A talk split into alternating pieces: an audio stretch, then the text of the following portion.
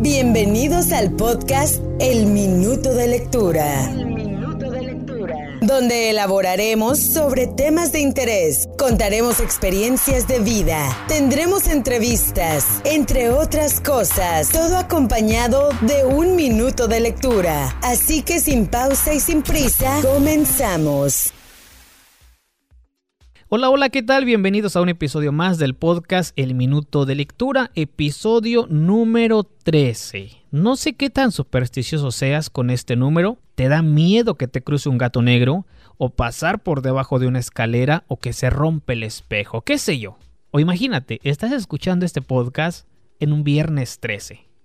Pregunta rápida, ¿sabes cómo se le llama esta fobia? Bueno, a esta fobia se le llama triscaidecafobia, ¿sí? Triscaidecafobia, temor al número 13 en términos generales. De hecho, hay edificios sin piso número 13, aerolíneas sin asiento número 13. Para algunos, el número 12 es el número perfecto. En dividir es un número par, entre otras connotaciones, el año tiene 12 meses, hay 12 horas, hubo 12 discípulos, pero el número 13 evidentemente también es considerado como de mala suerte. De hecho, los egipcios lo consideraban eh, que la fase 13 era el final del ciclo de la vida, y dentro de lo bueno lo malo es que es subjetivo en relación con este número. Así que si naciste un día 13, no seas tan supersticioso y vive bien. Demuestra que el número 13 no tiene nada que ver, ¿correcto?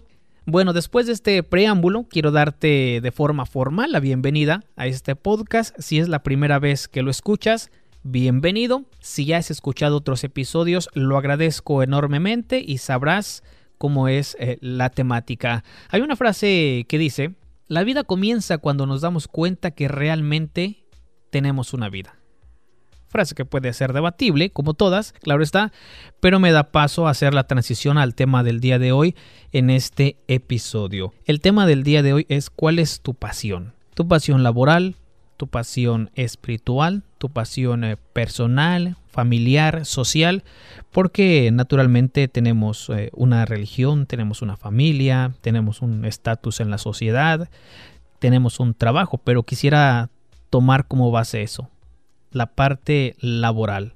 ¿Hasta cuándo va a durar el trabajo que estés realizando? ¿Lo haces porque te gusta? ¿Lo haces por necesidad? Eh, ¿Es tu pasión? Incluso yo creo que es el tema final dentro de la vida, encontrar la pasión. ¿La tienes? ¿En qué momento la perdiste o aún la estás buscando? Porque entendamos, donde estamos ahorita, esperemos que estemos dentro de 20, 30, 40 años, buscamos retirarnos de, un trabajo y ya vivir felizmente los últimos 20 años con suerte de nuestra vida, ya todos mayores, ya quizás ni podamos viajar o visitar a personas, familiares, amigos, etc. Evidentemente que el dinero lo necesitamos para vivir, pero hay personas que tienen un buen trabajo y no son felices, ganan bien, quizás no se desgastan mucho, es el único trabajo que han tenido en su vida, en su vida laboral. O por lo contrario, hay personas que tienen dos trabajos actualmente, que no tienen nada de malo, pero quiero apuntar han tenido 3, 4, 5, 10 trabajos en su vida. Por muchas razones, evidentemente, la economía va cambiando, pero sobre todo las necesidades individuales y familiares van cambiando. Ya cuando hay familia de por medio, hay que entrarle a todo para conseguir dinero. Y cuando no tienes tanta responsabilidad, de pronto te conformas con un trabajo de medio tiempo y esas cosas. Pero siguiendo con el tema sobre cuál es nuestra pasión en la vida, es verdad que a veces la perdemos quizás desde muy joven, quizás por alguna situación que nos aconteció hace algunos años, ah, como solemos decir, la vida nos dio un giro total que cambiamos muchas cosas drásticamente y es que a veces no nos enseñan eso justamente, no nos realizan esa pregunta. Oye, ¿cuál es tu pasión en la vida? ¿Qué estás haciendo para llegar a ella? Fuera de lo que te va a dar para sobrevivir, que quizás algunos podrían pensar que es lo más importante, decir, a mí no me importa si hago o no hago mi pasión, pero con que me dé una buena cantidad de dinero, con eso estoy feliz. Y por lo contrario, como decía previamente, algunas personas ganan buen dinero, tienen buenas casas, viajan mucho, pero no es su pasión. Y lo digo porque durante la semana este, leía y escuchaba justamente eso. Algunas personas son doctores, son arquitectos, pero su pasión es muy diferente a lo que están realizando. Y yo creo que si preguntamos a nuestro alrededor, vamos a encontrar respuestas de esas y no nos sorprenda, porque incluso puede aplicar para nosotros. Yo te pregunto, a ti que me estás escuchando ahorita, ¿cuál es tu pasión? ¿En qué trabajas? ¿Pero es realmente lo que quieres hacer? ¿Realmente es tu pasión? Porque la pasión es subjetiva. Para algunos es dinero, para algunos es la paz, para algunos es el poder viajar, pero ¿hasta cuánto, hasta cuándo va a durar tu trabajo que tienes? ¿Te va a dar para llegar a jubilarte en este trabajo? ¿Estás ahorrando lo suficiente para tu vejez si es que tu trabajo no te ofrece, no sé, el, el sistema de pensión, el sistema de salud, entre otros? ¿O ya te estás orillando o estás entrando en la necesidad de encontrar otro trabajo y sigues posponiendo ejercer tu pasión. Y dirás, pues óyeme, tengo dos, tres, cuatro hijos, que no tiene nada de malo, evidentemente, pero mi prioridad ahorita es el dinero. Correcto. Pero en algún momento tuviste una pasión que quizás decías, a mí me gusta, no sé, eh, cortar el pelo, quisiera ser científico, pero no tengo dinero o no tuve dinero en aquel entonces para entrar a la universidad. Hay una frase también eh, que dice, haz lo que te gusta y nunca tendrás que trabajar. Es como esa frase que todos queremos tener en nuestra, en nuestra oficina, en nuestro negocio. Ya estoy realizando mi pasión y no tengo que trabajar. Por lo contrario, yo creo que trabajas mucho más que recibas un sueldo o que no tengas un jefe directo, obviamente que también es satisfactorio. Y no tiene nada de malo tener el propio negocio, así como no tiene nada de malo trabajar en una empresa por 10, 20, 30 años donde te está asegurando a que te jubiles a cierta edad o que tengas ciertos beneficios eh, de salud económicos, entre otros. Así que la cuestión pasa mucho por ello.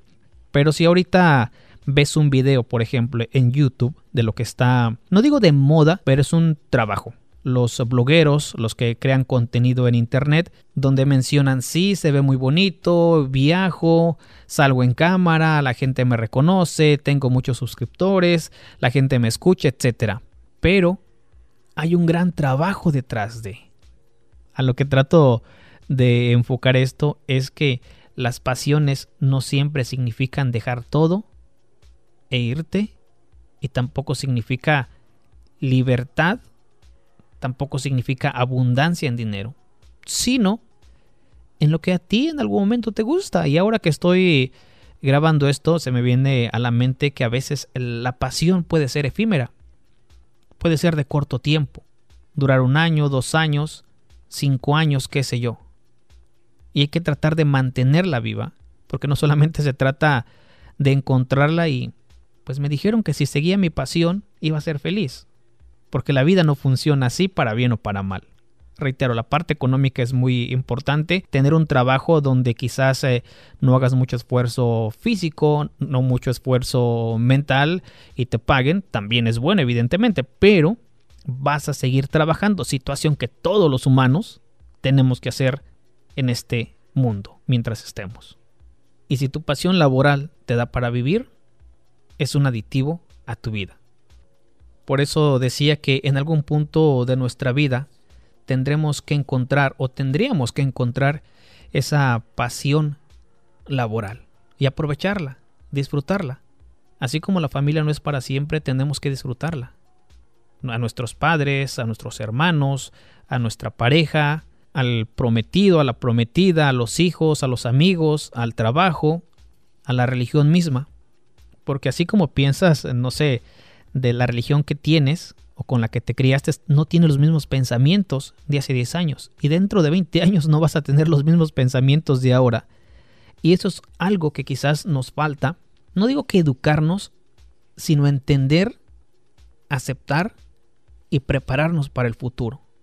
Saben que leía que tras la pandemia, evidentemente hubo muchos despidos, algunas empresas encerraron y orillaron a las personas a encontrar eh, sus pasiones de forma indirecta por la necesidad quizás, pero también hubo personas que dejaron sus trabajos y dijeron, bueno, esto no me da para más, yo voy a hacer otras cosas dentro de lo que se podía o de lo que se puede hacer actualmente.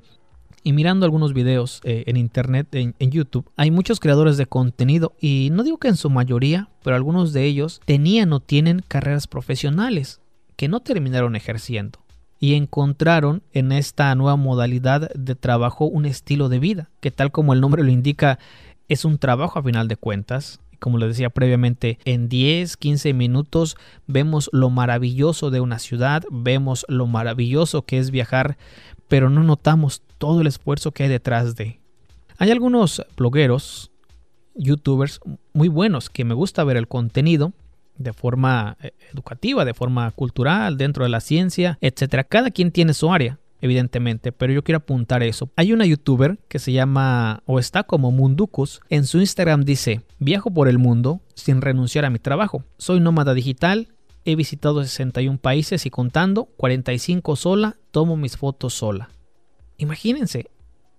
Yo le empecé a seguir cuando iniciaba a crear su contenido y me pareció interesante el viajar sola o el viajar solo por el mundo, crear tu propio contenido y, y total, si viene recompensa tras la monetización de los videos, bienvenido. Evidentemente ya ahorita ha crecido mucho y hay muchos canales al respecto de lugares a visitar, recomendaciones, cómo encontrar vuelos baratos, etc.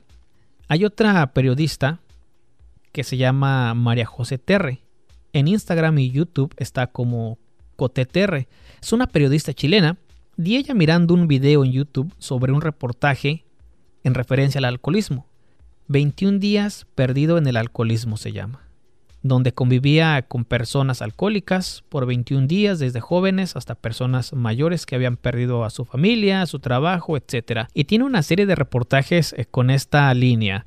21 días en el alcoholismo, 21 días eh, viviendo en drogas, 21 días eh, viviendo en la basura, etc. Es una periodista que dejó eso y se fue a explorar el mundo.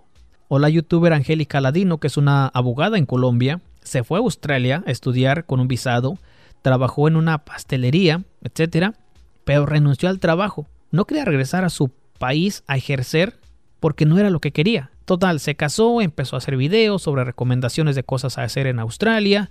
Ahora prácticamente es su trabajo, tiene muy buen contenido y viaja por todo Australia eh, mostrándonos evidentemente cosas para hacer, cómo llegar a Australia, cómo aclimatarte, cuál es el proceso, etcétera. Y este otro youtuber que a mi ver es de los mejores en creadores de contenido en todos los sentidos es Lethal Crisis. Es un youtuber español que viaja por el mundo conociendo las diferentes culturas, conviviendo con las diferentes tribus que aún existen. De hecho ha estado en México y su último video fue justamente sobre visitar y convivir con los eh, Raramuris en Chihuahua. Su contenido es muy bueno prácticamente y dio a conocer esta comunidad Raramuri, que también es conocida porque de ahí salen grandes eh, corredores a nivel mundial. Son mini documentales de 15, 20, 30 minutos realmente muy buenos. Y podría seguir mencionando varios, pero ¿a dónde quiero llegar? Que muchos de ellos, como creadores de contenido, dejaron su profesión por X, Y o Z razón y viajaron y directamente o inconscientemente encontraron su pasión. Como lo decía más temprano, puede ser abogado, puede ser arquitecto, sí te va bien, etc. Pero si no estás satisfecho, revive tu pasión y encuéntrala. Unos lo hacen perfecto, otros no por X razón. Perfecto. Y a veces la pasión suele ser eh, temporal, pero mientras la disfrutes está correcto y mientras puedes evidentemente que está bien. Si tienes familia, obvio, no vas a dejar e irte, si te los llevas mucho mejor, ¿no? Pero siempre va a haber espacio para recordar nuestras pasiones y empezar a cuestionarnos qué es lo que queremos en la vida, o si lo que hemos logrado hasta ahora es lo correcto. Así que antes de avanzar al minuto de lectura, considera eso en tu lista de vida. ¿Cuál es tu pasión? ¿Qué es lo que te gustaba antes que querías hacer? Y te invito a que le hagas la pregunta, no sé, a tus padres, a tus hermanos, a tus amigos, porque es una pregunta clave pocas veces la hacemos y muy pocas veces nos la hacen. Y cuando cae esa pregunta a nuestro sistema auditivo, no sabemos qué responder o cómo responder. El trabajo que tengas ahorita es muy bueno, independientemente de lo que hagas. Aprovechalo, disfrútalo. Si es para toda la vida, qué bueno. No todas las personas tenemos la capacidad para ser emprendedores. O quizás sí, pero tenemos un trabajo fijo y estable. Tampoco es que tengamos miedo a tener un negocio. Imagínate que todos tuviéramos un negocio, sería un caos. O que todos trabajáramos para alguna empresa de igual manera. Yo creo que debe de ser un balance. La vida misma nos va orillando cambiar en el sector laboral, así como en el sector familiar, en el sector social, en el sector sentimental, ni se diga. Hay quienes se casan eh, con el primer novio, novia, y duran toda la vida. ¡Qué bueno! Hay quienes tienen 2, 3, 4, 5, 10, 15 parejas, cada quien. ¿Quiénes somos nosotros para juzgar? Pero bueno, bueno, me parece que es momento de avanzar al minuto de lectura. Este texto lo encontré en las redes sociales. Yo te invito a que te quedes, porque después de eso viene como otro podcast. Obviamente va ligado al tema, pero este es más personal, digamos.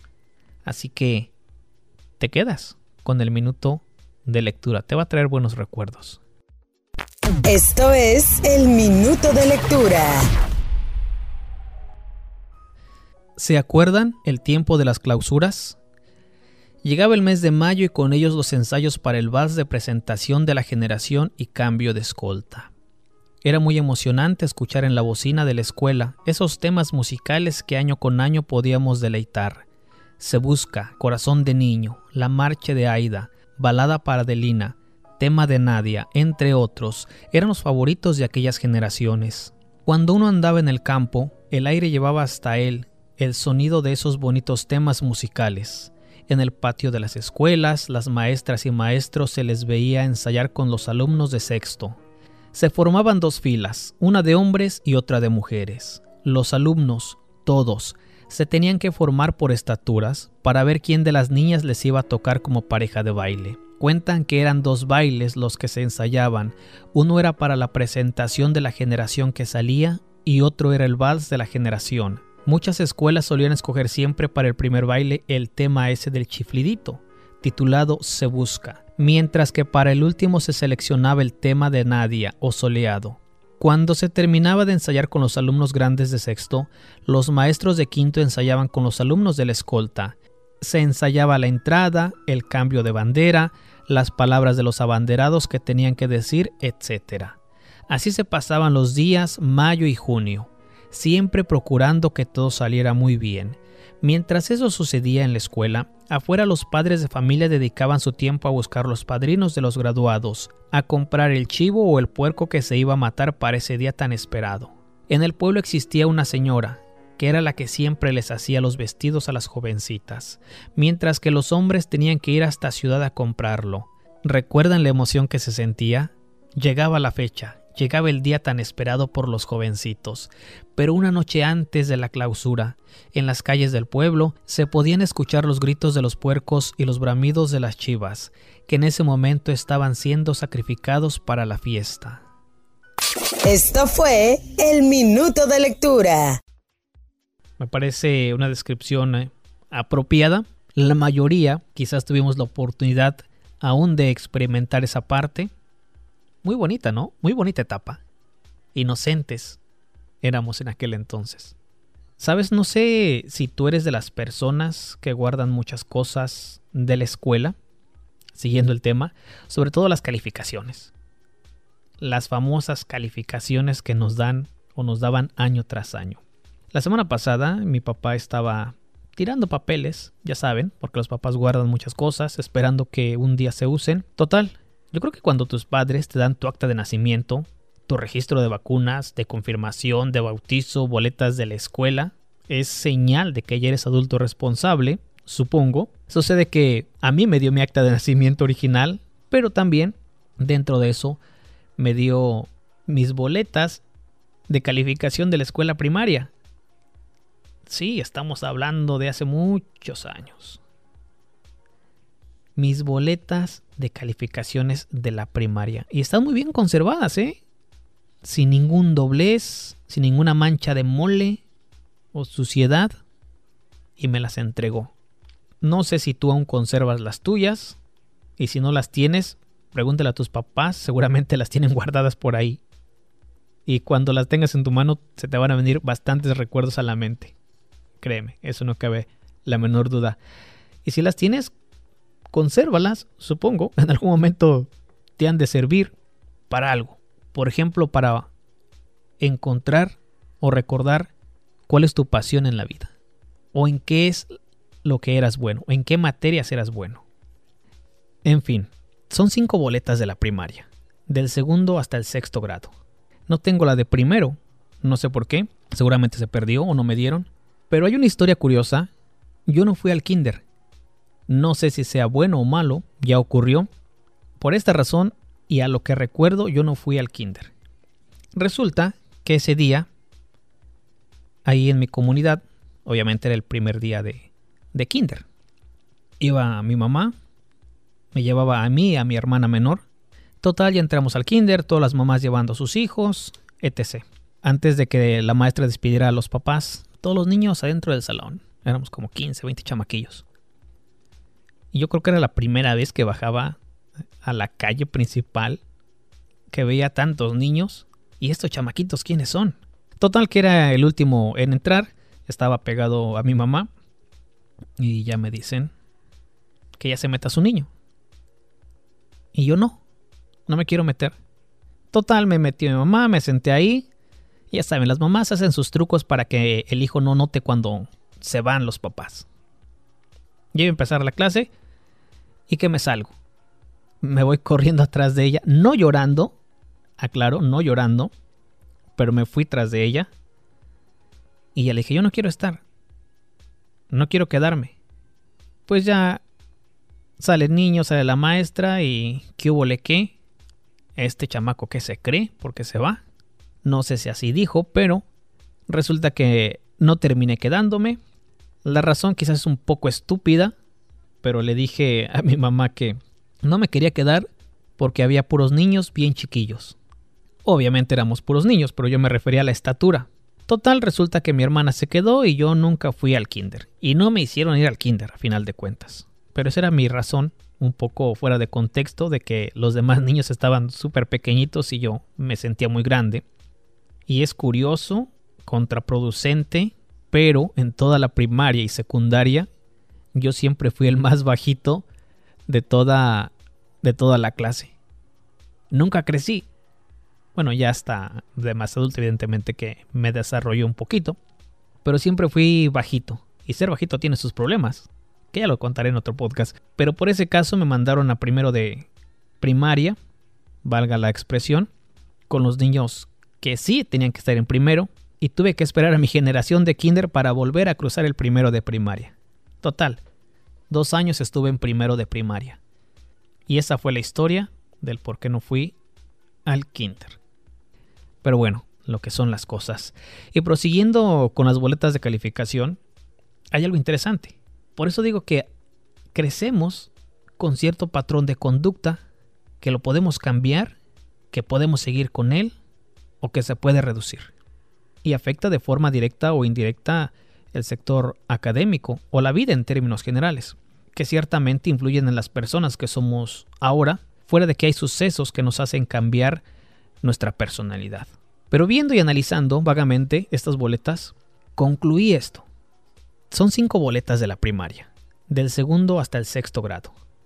Mis promedios son 9.2, 8.8, 8.7, 7.8, 8.9. Por eso siempre digo que era un estudiante promedio. Mi promedio general en la primaria es un 8.0. Nunca saqué un 10 como calificación final en alguna materia.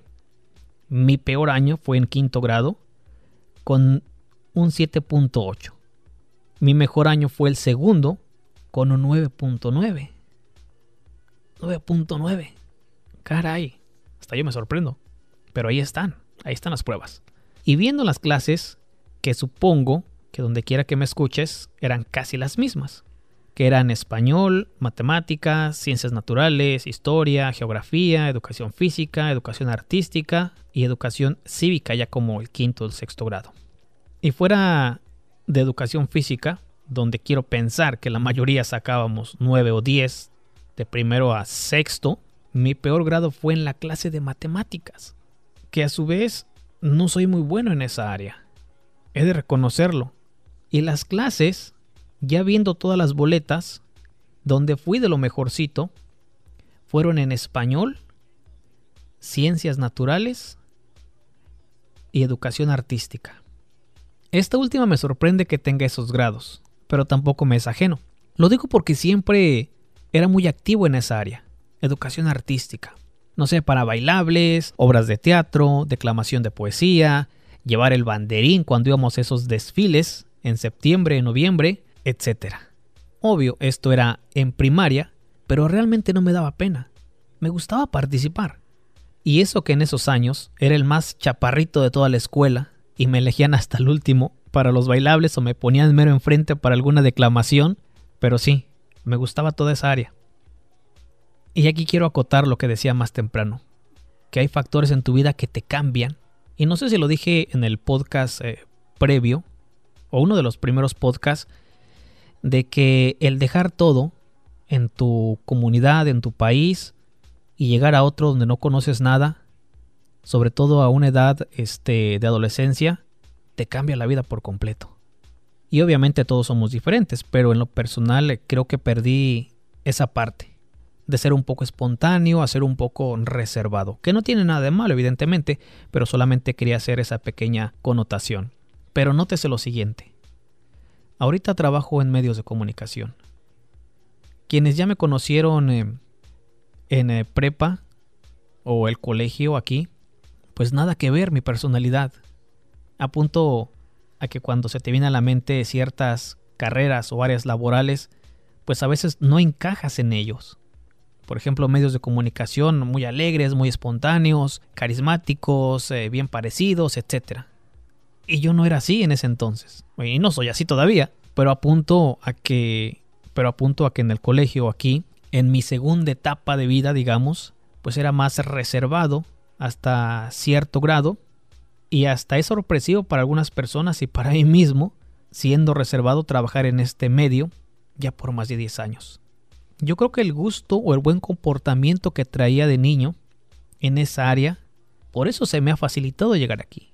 Por eso no me dio pena venir a aplicar y el durar más de 10 años laborando aquí. Y he ido cambiando de igual manera, creciendo, como reconciliándome con mi pasado reconciliándome con esas cosas o acciones que me hacían feliz.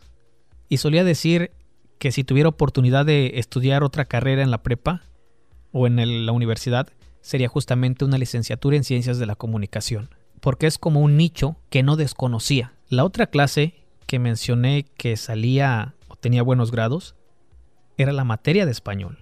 Y resulta que en la universidad esa fue mi carrera, una licenciatura en español y otra licenciatura en estudios chicanos. En resumen, yo creo que esas materias en las que fui más o menos buenecillo en primaria, ya hace algunos años lo sé, pero hoy día repercuten y da la casualidad que es parte de mi vida actual, laboral y personal. El español, educación artística y las ciencias naturales. Por eso soy de las personas que el pasado sí te ayuda mucho. En este caso, el tema de la pasión laboral, pues puedes revivirlo o puedes darte cuenta que estás haciendo lo que te gustaba de niño, sin saberlo. Y si tienes eh, tus boletas de calificación de la primaria, secundaria, preparatoria, yo te invito a que las veas y haz una evaluación sobre ellas. Y te darás cuenta que no ha cambiado mucho de ti. Y si ha cambiado, reitero, son por situaciones externas y siempre es un buen momento para regresar a eso, ya sea de forma directa o indirecta.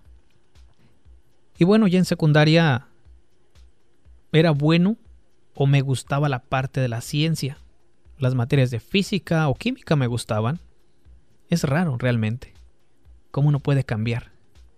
Quizás eh, para ti no sea tan interesante, pero reitero, dale una ojeada a esos documentos que tienes guardados. Quizás te ayude a entender tu vida actual y el por qué actúas de tal manera o bien encontrar esas pasiones que dejaste en el camino.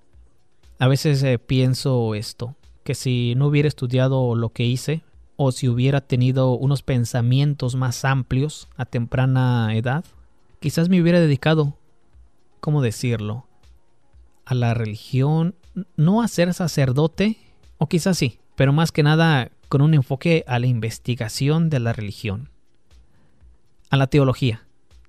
Sí, creo que ese es un área. Me hubiera gustado ser un teólogo. Que algunas personas me han dicho, tú hubieras sido un buen sacerdote. Imagínense, yo de sacerdote. No sé por qué me llegó ese pensamiento ahorita, pero sí lo he llegado a tener en su momento. Si yo no hubiera hecho esto, si yo no hubiera estudiado esto, o si me hubiera encontrado más en la religión, me hubiera dedicado a la teología. Y bueno, después de que ya no trabaje aquí, una de mis opciones primarias es ser maestro. Quizás no aquí en Estados Unidos, sino en México. A donde me mande no importa. Hacerlo hacerlo por convicción. No sé si tenga la vocación, pero me gustaría hacer eso. El dinero es secundario para mí a esas alturas de mi vida. No que tenga dinero, pero me refiero, es como mi pasión. Una de mis pasiones. Y por otro lado, también me llegan pensamientos vagos en los que me comento que si volvieran a nacer, porque también hay mucho que lidiar con esa pregunta. ¿Qué harías si volvieras a nacer? Y yo sí lo he pensado realmente. Si volviera a nacer,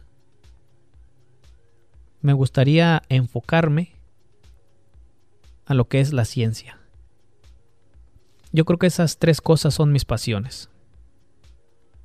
Medios de comunicación, estudiar la teología, estudiar la religión, porque la religión no solamente es ser un sacerdote, sino hay tanto atrás de al igual que los medios de comunicación. No solamente es hablar por un micrófono o salir en cámara, hay tantas cosas atrás de, o bien en el sistema educativo, a la docencia, de los maestros rurales como los que yo tuve.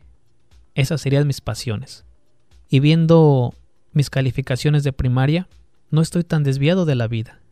Yo creo que en ese entonces, a los, no sé, 10, 11 años, anunciaban cómo iba a ser yo a estas alturas de mi vida. Y lo estoy haciendo. Y creo que debo de valorar más eso. Y lo hago. Y a veces es bueno indagar un poco en el pasado para valorar el presente y hacer una proyección general al futuro. Así que donde estés trabajando tú, dedícale tiempo. Ponle esfuerzo a lo que estés realizando. Si vas a empezar un negocio, prepárate. Estudia todas las variables. Si estás en una empresa, 5, 10 años, 15, cumpliste un año, qué bueno. Aprende. Aprende lo más que puedas. Y preparémonos para el futuro. Porque muy pocas personas logran quedarse en una empresa, en una compañía, hasta jubilarse. Y si lo hacen, qué bueno. Hay gente que lo hace solamente por los beneficios y el dinero y está bien. En fin, qué cosas, qué cosas. Bueno, ahora sí, para ir cerrando este podcast, quiero dar las gracias que me escuchaste si llegaste hasta aquí.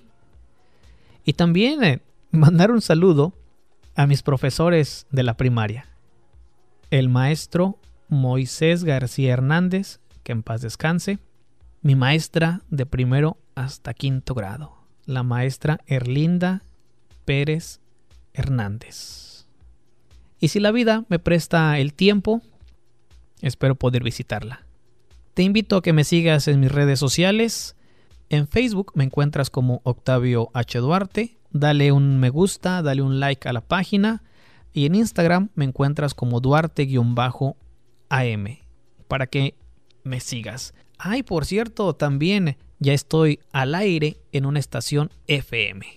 Finalmente, la revolución me hizo justicia. Sí, para que si tienes la oportunidad, te invito a escucharme de lunes a viernes a partir de las 8 de la noche, tiempo pacífico, en Éxitos 107.1, la página de internet www.éxitos107.1.com o descargando la aplicación en tu celular, solamente búscanos como Éxito 107.1.